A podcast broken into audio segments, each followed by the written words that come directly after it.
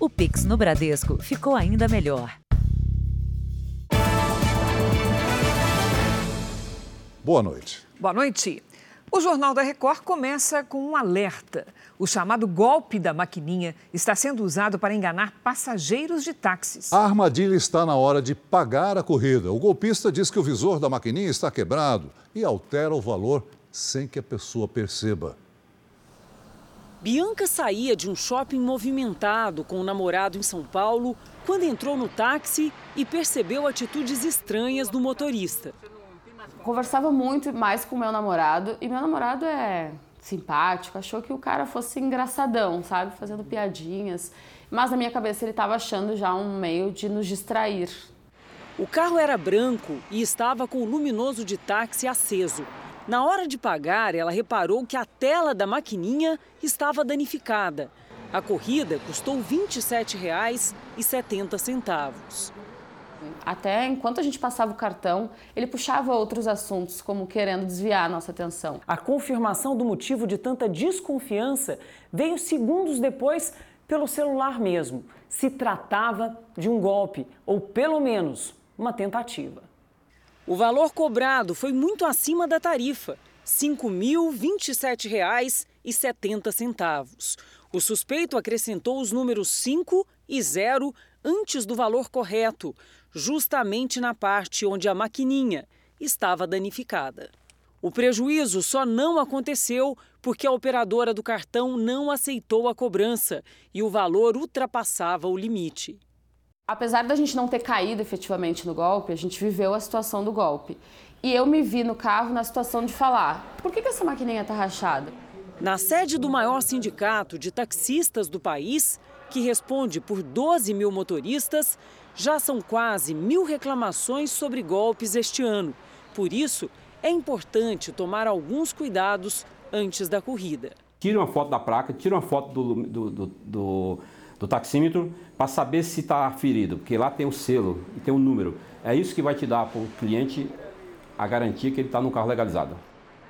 Os aplicativos de relacionamento são usados para aproximar as pessoas, mas criminosos também aproveitam essa ferramenta para aplicar golpes. Algumas das vítimas chegam a perder fortunas. O chamado estelionato amoroso aumentou quase 40% nos sete primeiros meses deste ano em relação ao mesmo período do ano passado. Atraente, carinhosa e decidida. A mulher que José conheceu num aplicativo de namoro parecia ser tudo que ele sempre sonhou. Ela muito carinhosa, me tratava sempre muito bem, é, ela fazia planos. O relacionamento com a suposta tailandesa durou cerca de cinco meses. Eles nunca chegaram a se conhecer pessoalmente, mas trocavam mensagens todos os dias. Ela diz que trabalhava com investimentos e que poderia ajudá-lo a lucrar com criptomoedas. Ela me enviou direto, num link direto no meu celular, dizendo que era uma plataforma anti-hacker, que era uma plataforma mais segura, tudo não passava de um golpe e ele chegou a perder um milhão de reais. Eu dependia daquele dinheiro para quitar meu apartamento. Segundo dados da Secretaria de Segurança de São Paulo, nos sete primeiros meses deste ano, os crimes de estelionato e extorsão aumentaram quase 40% em relação ao mesmo período de 2021. Os aplicativos de relacionamento foram utilizados em 82 golpes, número que aumentou para 113 no mesmo período deste ano. José ainda tem esperança de recuperar parte do dinheiro. Minha chance é entrar contra essas supostas plataformas, né? Eles deveriam ter bloqueado esses endereços falsos, né? Veja agora outros destaques do dia. Governo prevê que o PIB do Brasil cresça 2,7% neste ano. Supremo Tribunal Federal suspende piso da enfermagem.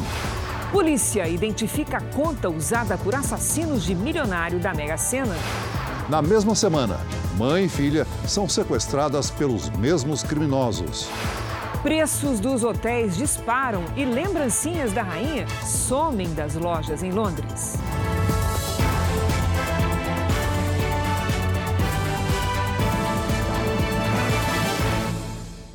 Oferecimento Bradesco. A gente não para de se reinventar por você.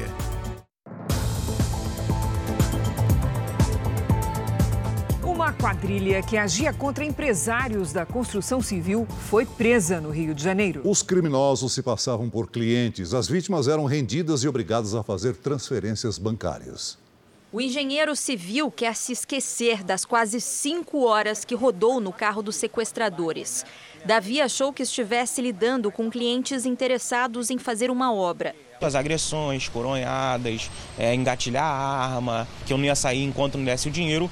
E eles pediram 50 mil. Os criminosos chegaram a enviar um vídeo à família da vítima. Nós só quer o dinheiro, só sai depois que vem o dinheiro. Se não, vai conhecer o além. Davi só foi liberado depois de fazer uma transferência de 4 mil reais. Eu tinha que negociar até conseguir a minha vida, porque se eu não desse dinheiro e eles sumissem comigo, minha família nem saberia o meu paradeiro. Só que a quadrilha era monitorada pela divisão anti-sequestro da Polícia Civil. Os agentes cercaram o carro e prenderam os quatro criminosos na zona oeste do Rio. O veículo tinha a placa clonada. Duas armas também foram apreendidas. Segundo as investigações, a quadrilha era especializada em extorsão mediante sequestro. Os alvos eram empresários do setor de construção civil. Um dos criminosos usava o conhecimento que tinha em terraplanagem para atrair as vítimas até o local onde elas seriam rendidas. O crime conhecido como sequestro relâmpago é um desafio para as autoridades do Rio. Em 2021, foram 113 casos. Este ano, o número já chega a 103 apenas até julho. Desta vez, a polícia agiu rápido e ainda prendeu o suspeito de ser o chefe da quadrilha. Ele distribuía as tarefas entre os participantes da organização criminosa. Além disso, ele fornecia contas de familiares dele próprio para o pagamento dos valores recebidos é, pela extorsão. Veja este furto em Campina Grande, na Paraíba. O veículo encosta em frente a uma farmácia. Três homens encapuzados descem e retiram a corrente de proteção. Um quarto ladrão vem com o carro em marcha ré e arromba a porta. 40 segundos depois, o bando começa a jogar a mercadoria roubada no porta-malas. Ninguém foi preso. A tentativa de venda de um veículo roubado terminou na prisão em flagrante de um golpista em Porto Alegre. A polícia percebeu que o carro usava placas clonadas e conseguiu evitar o crime. Foi em um anúncio pela internet que este homem, que não quer se identificar, encontrou o carro que buscava. Mas a oferta, por pouco, não virou pesadelo. No momento que, eu fui olhar o carro, ele começou a baixar demais o valor do que estava anunciado, né? Então eu fiquei com a pulga atrás da orelha, achei que alguma coisa estava errada. O veículo em questão era roubado e havia sido flagrado pela Brigada Militar durante monitoramento pouco antes numa das estradas da capital gaúcha. A Polícia Rodoviária Federal foi acionada para interceptar o carro e chegou ao ponto de encontro entre cliente e golpista bem na hora da negociação. Eles estavam num posto na rodovia.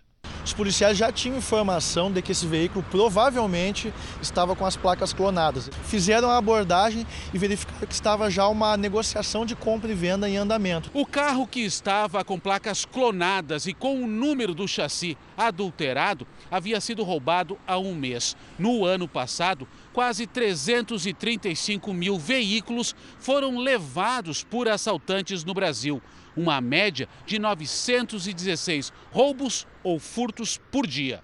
O ponto de partida para golpes como este são sites de vendas online. Os criminosos anunciam por um preço baixo e reduzem o valor para vender mais rápido. Ontem, o Jornal da Record mostrou o aumento no uso desse tipo de ferramenta para o crime. Eles viram que realmente eu era uma vítima aí da, dessa situação aí. Graças a Deus e ao trabalho da, da Polícia Federal também, né? As filas não diminuíram no segundo dia do velório da rainha, aberto ao público em Londres. Quem acompanha é a enviada especial Thaís Furlan. Boa noite, Thaís. Boa noite, Celso. Boa noite, Cris. A fila para ver o caixão com o corpo da rainha segue por 6 quilômetros por aqui. As pessoas esperam, em média, 8 horas e meia para poder entrar no parlamento. E foi assim durante o dia inteiro. Imagens aéreas mostram uma quantidade enorme de súditos na espera, que passa por importantes pontos de Londres. A expectativa é que a fila aumente ainda mais no fim de semana. Hoje, o príncipe William, herdeiro do trono, se encontrou com súditos e disse que participar do cortejo da avó trouxe muitas lembranças da mãe dele, a princesa Diana, que morreu num acidente em 1997. Celso, Cris. Obrigado, Thaís. Um dos integrantes da guarda que fazia a segurança do caixão da rainha Elizabeth II desmaiou durante o velório em Londres. Nas imagens ao vivo é possível ver que o guarda passa mal e cai logo em seguida. A transmissão então passa a exibir imagens do lado de fora do prédio enquanto o guarda é socorrido. Não foram divulgadas informações sobre o estado de saúde dele. Durante os preparativos para o funeral da Rainha Elizabeth II, Londres se tornou um dos principais destinos turísticos do mundo. Os preços das hospedagens mais do que triplicaram e é quase impossível encontrar um táxi. Ficou mais difícil até comprar uma lembrancinha.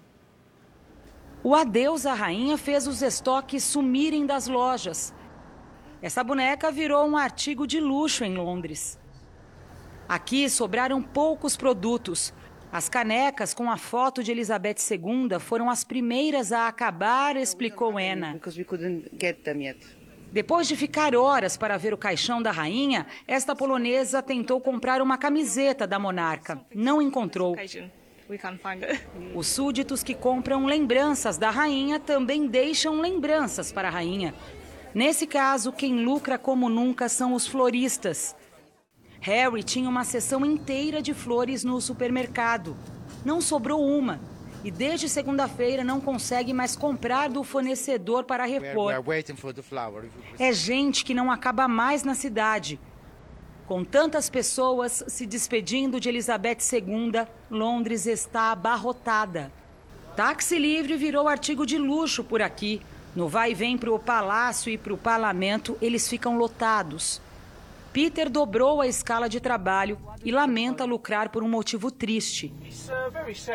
Os hotéis estão lotados e com tarifas abusivas. O setor estima que houve um aumento médio de 300% nos preços. Há casos em que é muito mais. Para se ter uma ideia, se hospedar em hotéis perto da abadia de Westminster na véspera do funeral está custando R$ 7.800 por dia, quando o preço normal não passa de R$ 1.600. É fato que alguns setores da economia estão lucrando como há anos não acontecia. Só que o funeral de Elizabeth II provavelmente será o mais caro de toda a história do Reino Unido. Deve custar aos cofres públicos o equivalente a 35 milhões de reais. Foi decretado ainda feriado nacional na próxima segunda-feira, um dia em que todas as atividades do país devem parar pelo funeral e a economia também para de girar. Pelas contas dos economistas, o impacto de apenas um feriado pode fazer a Inglaterra entrar em recessão nesse trimestre. Os gastos com a cerimônia são criticados por 20% dos britânicos, uma minoria contra a monarquia, principalmente em meio à crise que a Inglaterra atravessa, com inflação alta e queda nos resultados econômicos. Terry discorda, diz que a rainha vale cada centavo gasto. Veja a seguir: governo eleva a projeção de crescimento da economia. E ainda hoje, menino de 4 anos é vítima de agressão em Niterói.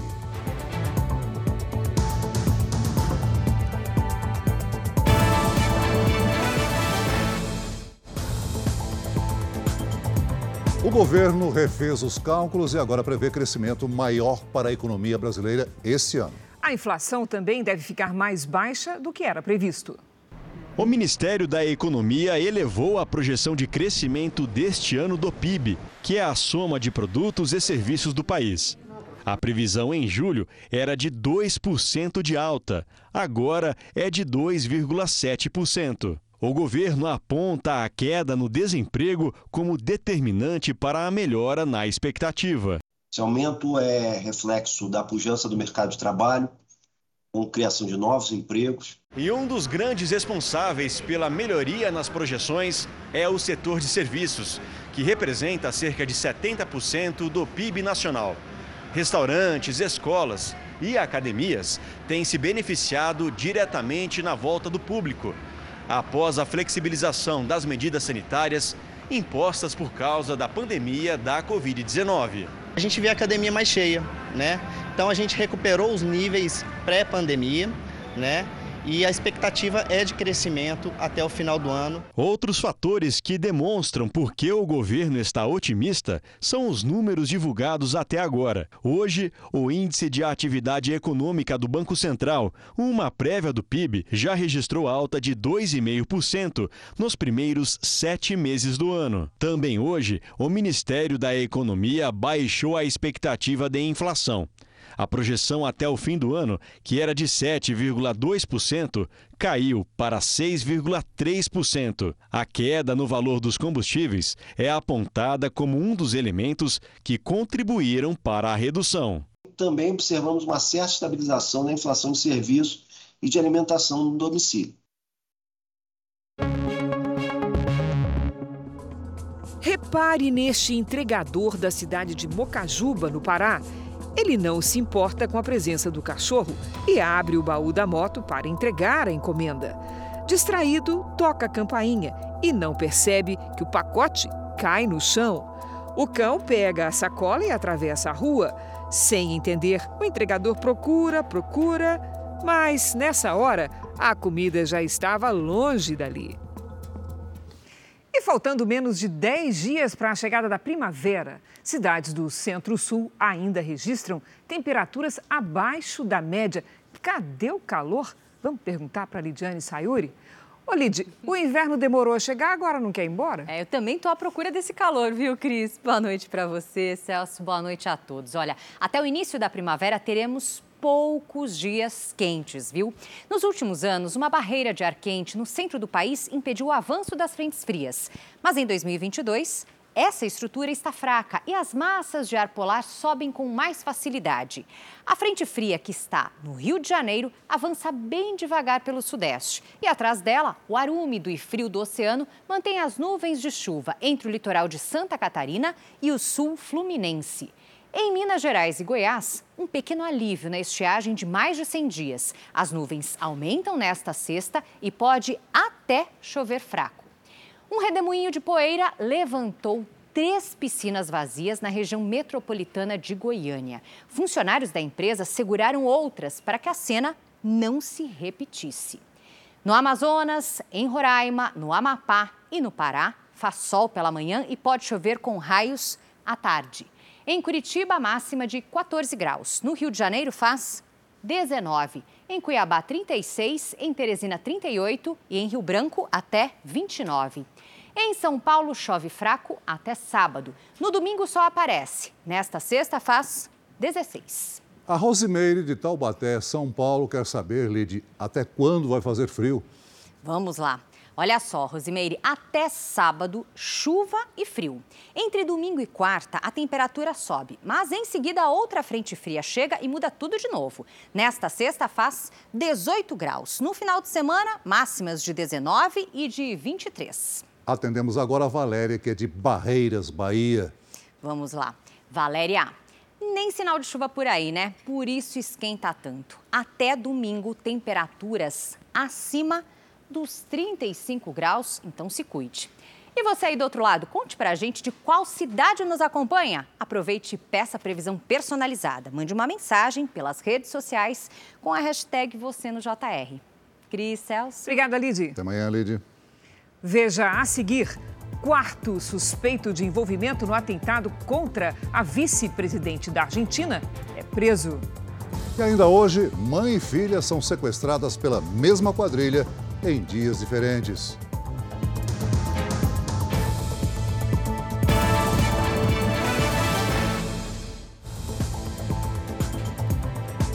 O Supremo Tribunal Federal suspendeu o piso nacional da enfermagem. Vamos a Brasília com o repórter Yuri Ascar, que tem os detalhes. Boa noite, Yuri.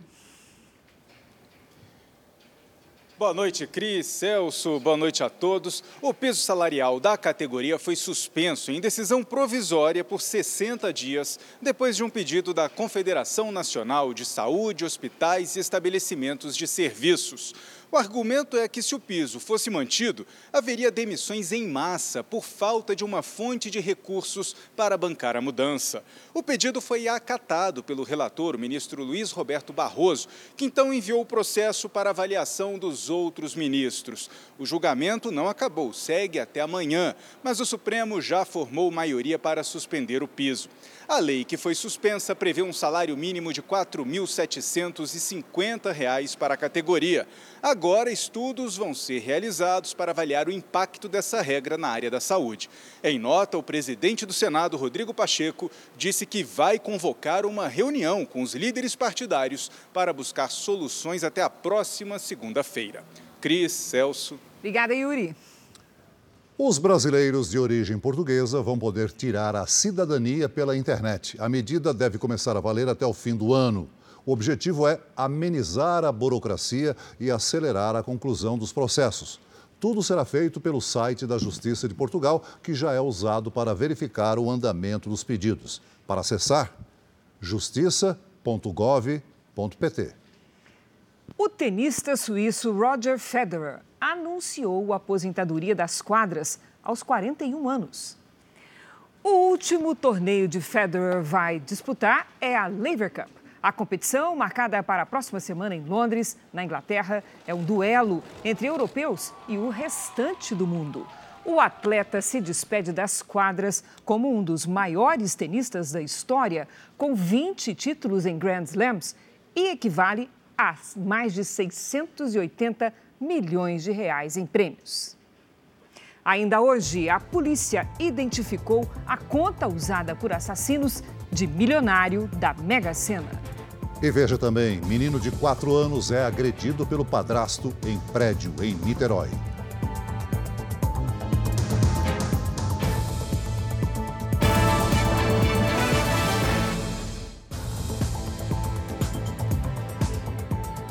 Polícia argentina foi acionada após um pacote suspeito aparecer no quintal do juiz que investiga denúncias de corrupção contra a vice-presidente do país, Cristina Kirchner. Um esquadrão antibombas isolou o entorno da casa do magistrado e explodiu o objeto.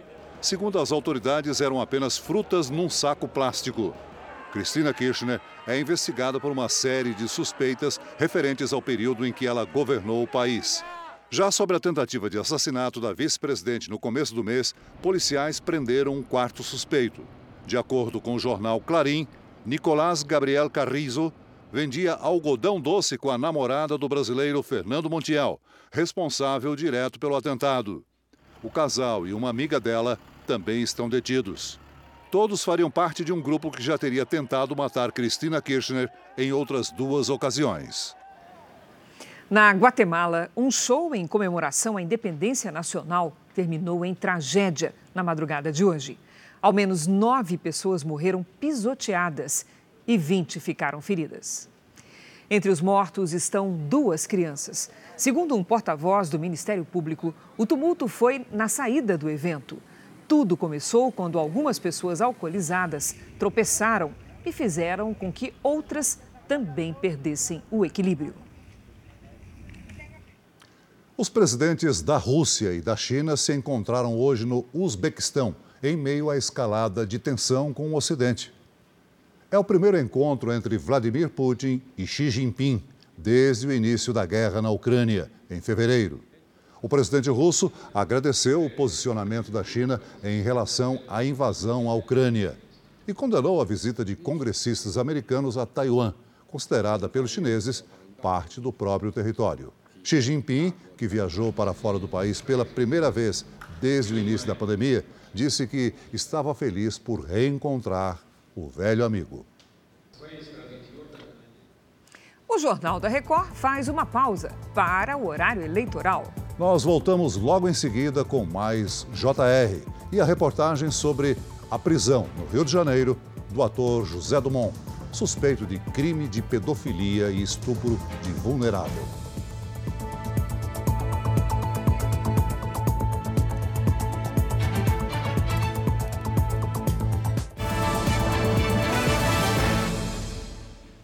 Jornal da Record está de volta.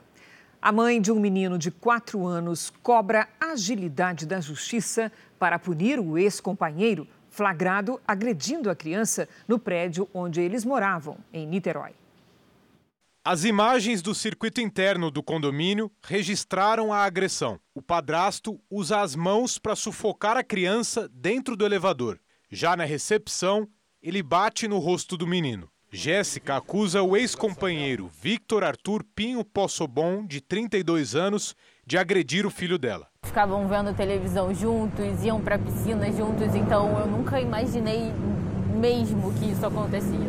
Depois do episódio de violência, Jéssica tirou o filho de casa e deixou o garoto com o avô, mas teve dificuldade de sair do relacionamento. Ela tem uma filha em comum com o Victor e ele teria feito várias ameaças.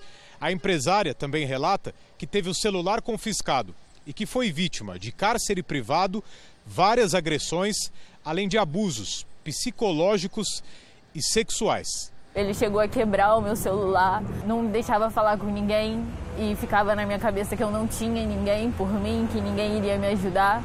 O Tribunal de Justiça informou que pediu as imagens da agressão, mas a delegacia não teria se manifestado. Uma nova solicitação foi feita em agosto. O caso aconteceu há sete meses. Victor já responde por outra agressão contra uma ex-namorada. Ele deveria comparecer periodicamente à justiça mas não vai desde 2020. Jéssica terminou o relacionamento, mas a filha continua com o pai. A empresária agora teme que a menina também possa sofrer alguma violência. Eu não quero que ela cresça dentro desses valores, eu não quero que ela, ela ache que ela possa ser agredida por alguém, porque ela não pode, mulher nenhuma pode. Ninguém merece passar por isso. A Polícia Civil informou que o caso é investigado e que a imagem da agressão não havia sido entregue oficialmente na época da denúncia. A defesa de Victor Arthur não foi encontrada. Eleições 2022. Vamos acompanhar o dia dos candidatos à presidência da República. O presidente e candidato à reeleição pelo PL, Jair Bolsonaro, passou o dia em Brasília. Pela manhã, permaneceu no Palácio da Alvorada, residência oficial. À tarde, já no Palácio do Planalto, Bolsonaro participou por videoconferência de um seminário sobre a tecnologia 5G. Estamos na vanguarda dessa nova tecnologia, que será uma revolução realmente na indústria, logística, transporte, saúde, educação e o agronegócio. Jair Bolsonaro também tratou de assuntos jurídicos com a equipe da Secretaria-Geral da Presidência da República nessa quinta-feira e seguiu para o Rio de Janeiro, onde cumpre agora à noite agendas de campanha. O candidato do PT, Luiz Inácio Lula da Silva, visitou Montes Claros, no norte de Minas, nesta quinta-feira. Assim que chegou à cidade, Lula deu uma entrevista coletiva. O petista falou sobre os seus dois governos, criticou o atual presidente e destacou a importância de Minas Gerais nas eleições. A visita à cidade estava prevista para ser feita há poucos dias das eleições, mas os organizadores da campanha decidiram antecipar por causa do crescimento do candidato do PL à reeleição, Jair Bolsonaro, nas pesquisas de intenção de voto no estado o segundo maior colégio eleitoral do país. O estado de Minas Gerais é o estado que eu mais visitei e Minas foi colocado na minha pauta como um estado preferencial. Agora à noite, Lula participa de um comício na Praça Central de Montes Claros. O candidato do PDT, Ciro Gomes, passou o dia no Recife. Acompanhado da vice na chapa, Ana Paula Matos, ele visitou o comitê de campanha na capital pernambucana foi recebido por apoiadores e correligionários. À tarde, esteve no Porto Digital, um dos principais centros tecnológicos e de inovação do país. Ciro conheceu as instalações e disse que, se eleito, a educação será uma prioridade. A coordenação da campanha de Ciro Gomes decidiu mudar a estratégia dessa semana a pedido do próprio candidato.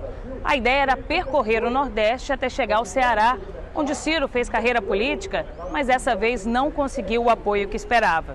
Por isso, a agenda de Fortaleza foi cancelada e substituída por uma visita aos estados do norte e centro-oeste do país. Em um dos discursos, Ciro Gomes voltou a criticar o candidato do PT. Duvido que o Lula tenha achado no PT um amigo mais leal, um companheiro mais disposto a ajudá-lo quando entendi que era necessário. Eu digo com muita dor: o Lula se corrompeu, se vendeu ao sistema e vendeu o Brasil. Em visita ao Ceará, Simone Tebet concedeu entrevista coletiva. A candidata do MDB esteve acompanhada de lideranças do PSDB e de partidos aliados. Depois, Simone Tebet caminhou no centro da cidade e participou de um almoço com jovens empresários. Dentre as propostas apresentadas, ela destacou o investimento que fará se eleita na educação. A gente tem que parar com essa mania de que política social é de um governo de outro. É direito do cidadão. E quando dá certo, a gente tem que copiar. Tem algumas coisas boas da educação aqui, outras em outros estados, e a gente complementa e faz a verdadeira transformação através da educação. A candidata do União Brasil, Soraya Tronic, participou em São Paulo de um fórum de discussões promovido pelo Sindicato Nacional dos Auditores Fiscais da Receita Federal. Soraya voltou a defender a proposta de criação do Imposto Único, que substituiria 11 impostos e contribuições federais. Então é muito fácil vai ser retido no depósito 1,26 daquilo que se, que se depositou e no saque também 1,26. É um imposto com uma alíquota justa, pequena, que desestimula a sonegação. Felipe Dávila, candidato do Novo, teve um encontro com representantes da Associação de Delegados da Polícia Federal. O candidato assumiu um compromisso com a categoria. Se for eleito, pretende mudar a forma como o diretor-geral da Polícia Federal será nomeado. O presidente da República terá o poder de indicar o diretor-geral da Polícia Federal, mas o mandato dele será descasado do mandato do presidente da República para assegurar que a instituição possa fazer as investigações, principalmente em torno de corrupção política. Kelmon Luiz, do PTB, e o candidato a vice na chapa, Luiz Cláudio Gamonal, visitaram as sedes do PT e do PDT em Brasília. Eles levaram propostas aos dirigentes das siglas. Os candidatos também foram à Universidade de Brasília e, na saída, Kelmon Luiz defendeu pautas para a educação. Uma das nossas principais prioridades é a transformação da vida humana através da educação. E para isso acontecer, nós precisamos investir, apostar na educação de base.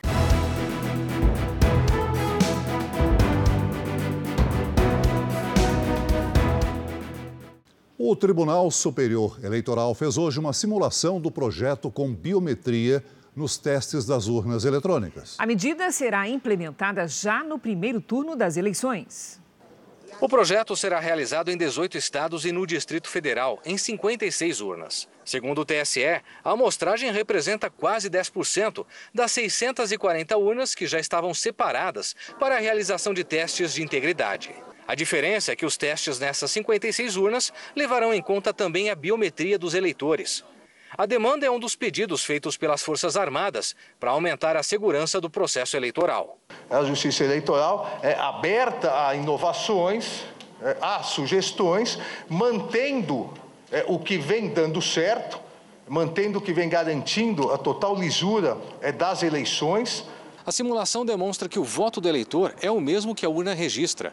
No dia da eleição, as urnas que irão participar do teste serão definidas aleatoriamente e retiradas das sessões eleitorais. Os fiscais da Justiça Eleitoral comparam os dados das urnas eletrônicas com os números dos boletins impressos. Se forem os mesmos, quer dizer que não houve problema. Todo o processo dos testes é filmado. A biometria é um sistema que garante a identidade do eleitor por meio da impressão digital. Apesar de todos os eleitores estarem com a biometria cadastrada, as urnas eletrônicas não terão biometria nestas eleições, mas o teste sim.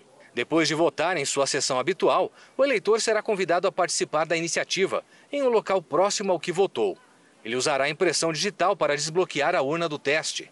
Para os militares, a biometria cria uma nova camada de segurança, mas é importante observar que os participantes não irão votar uma segunda vez, o ministro Alexandre de Moraes, presidente do Tribunal Superior Eleitoral e também integrante do Supremo Tribunal Federal, desbloqueou as contas bancárias de empresários que foram alvo de uma operação da Polícia Federal. Moraes considerou que, após as comemorações do 7 de setembro, a medida não era mais necessária. Segundo o ministro, os empresários poderiam ter financiado atos antidemocráticos na data. A série Reis é marcada por cenas de lutas épicas. A nova temporada, que estreia na próxima quarta-feira, vai mostrar de forma emocionante um duelo que faz parte da história da humanidade. É a famosa disputa entre Davi e Golias. A superprodução vai mostrar que o guerreiro considerado gigante estava entre os principais inimigos de Israel. Guerras, ódio, sede pelo poder. No início da monarquia em Israel, os filisteus eram os grandes inimigos dos primeiros reis. Nós estamos caminhando em meio às ruínas das muralhas construídas pelos filisteus 3.200 anos atrás. Ashkelon, onde nós estamos, é uma das cinco cidades no sul da antiga terra de Canaã, onde eles se estabeleceram, sempre perto do mar Mediterrâneo, em terras férteis e com acesso a importantes rotas de comércio. Os filisteus chegaram à região na mesma época das doze tribos de Israel e durante séculos os dois povos se enfrentaram em batalhas épicas relatadas na Bíblia.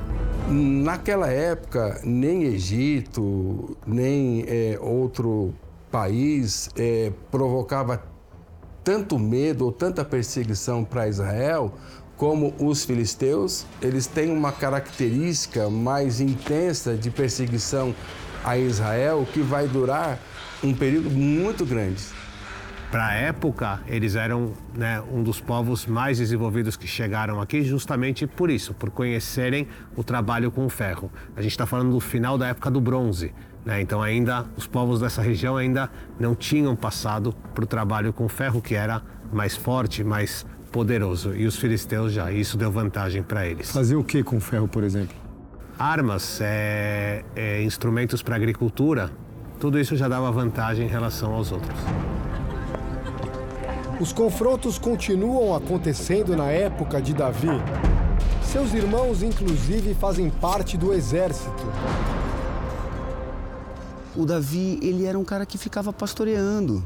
O Eliabe era um cara do exército, que já estava com tudo pronto, que já era o soldado perfeito, uma pessoa pronta para liderar. Davi vai se destacar durante um duelo entre israelitas e filisteus. O rei Saul buscava a vitória a todo custo para voltar a ser aclamado pelo povo.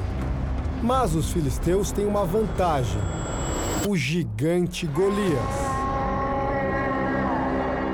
Golias era um filisteu, é uma pessoa é, não só de um povo muito forte, muito poderoso, mas ele era um gigante, como a gente entende, né? Uma pessoa realmente de poderosa, forte, né?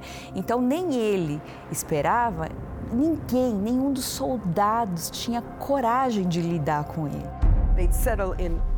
Antigamente, a maioria das batalhas era entre exército A e exército B em um vale ou um campo. E no fim, quem tivesse mais sobreviventes era o vencedor.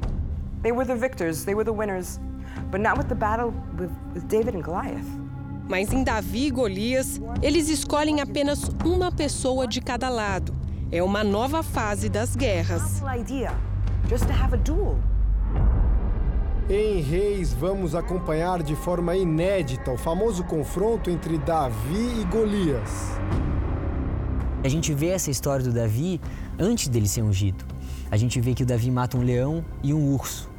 E tudo isso serve para ele entender nos seus propósitos que ele já tinha já alguém já estava olhando por ele antes dele matar Golias. Você nunca vai imaginar que um, um adolescente é capaz de desafiar um gigante. Que ninguém teve coragem. Um exército inteiro de Israel está lá sendo desafiado por um filisteu e ninguém tem a coragem. Nem mesmo Saul, que era né, a pessoa mais provável para essa batalha. Saul, eu preciso da sua atenção, Saul.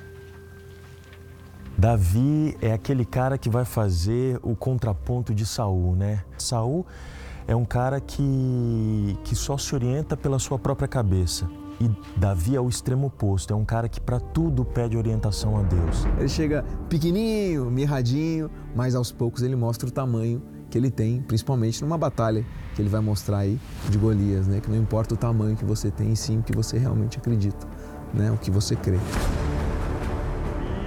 A quarta temporada da série Reis estreia na próxima quarta-feira, logo após o Jornal da Record.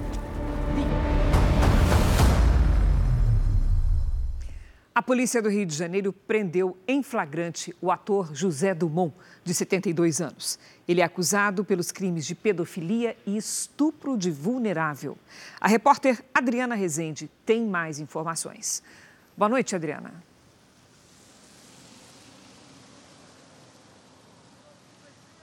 Boa noite, Cris e Celso. José Dumont foi preso em casa. Os policiais encontraram no apartamento dele diversas imagens de sexo envolvendo crianças. Os arquivos estavam no computador e no celular do artista. As investigações começaram depois que o ator foi flagrado por câmeras de vigilância do prédio onde mora, acariciando e beijando uma adolescente de 12 anos que seria uma fã dele.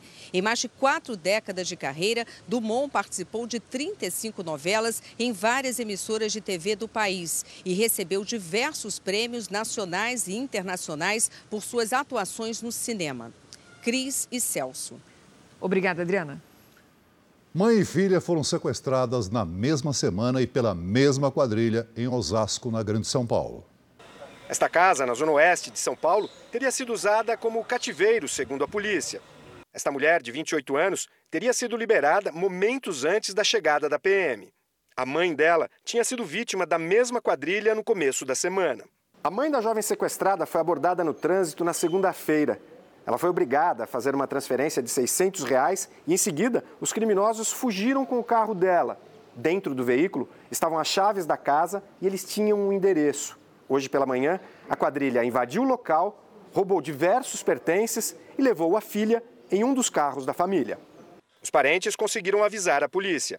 O carro roubado passou por um radar e foi localizado pela PM. A gente ficou aguardando eles passarem pela gente para a gente seguir no acompanhamento. Dois suspeitos foram presos. Outros dois que vigiavam a mulher no cativeiro conseguiram fugir. Segundo a Secretaria de Segurança Pública, de janeiro até o início deste mês, 172 pessoas foram presas por extorsão mediante sequestro só na capital paulista.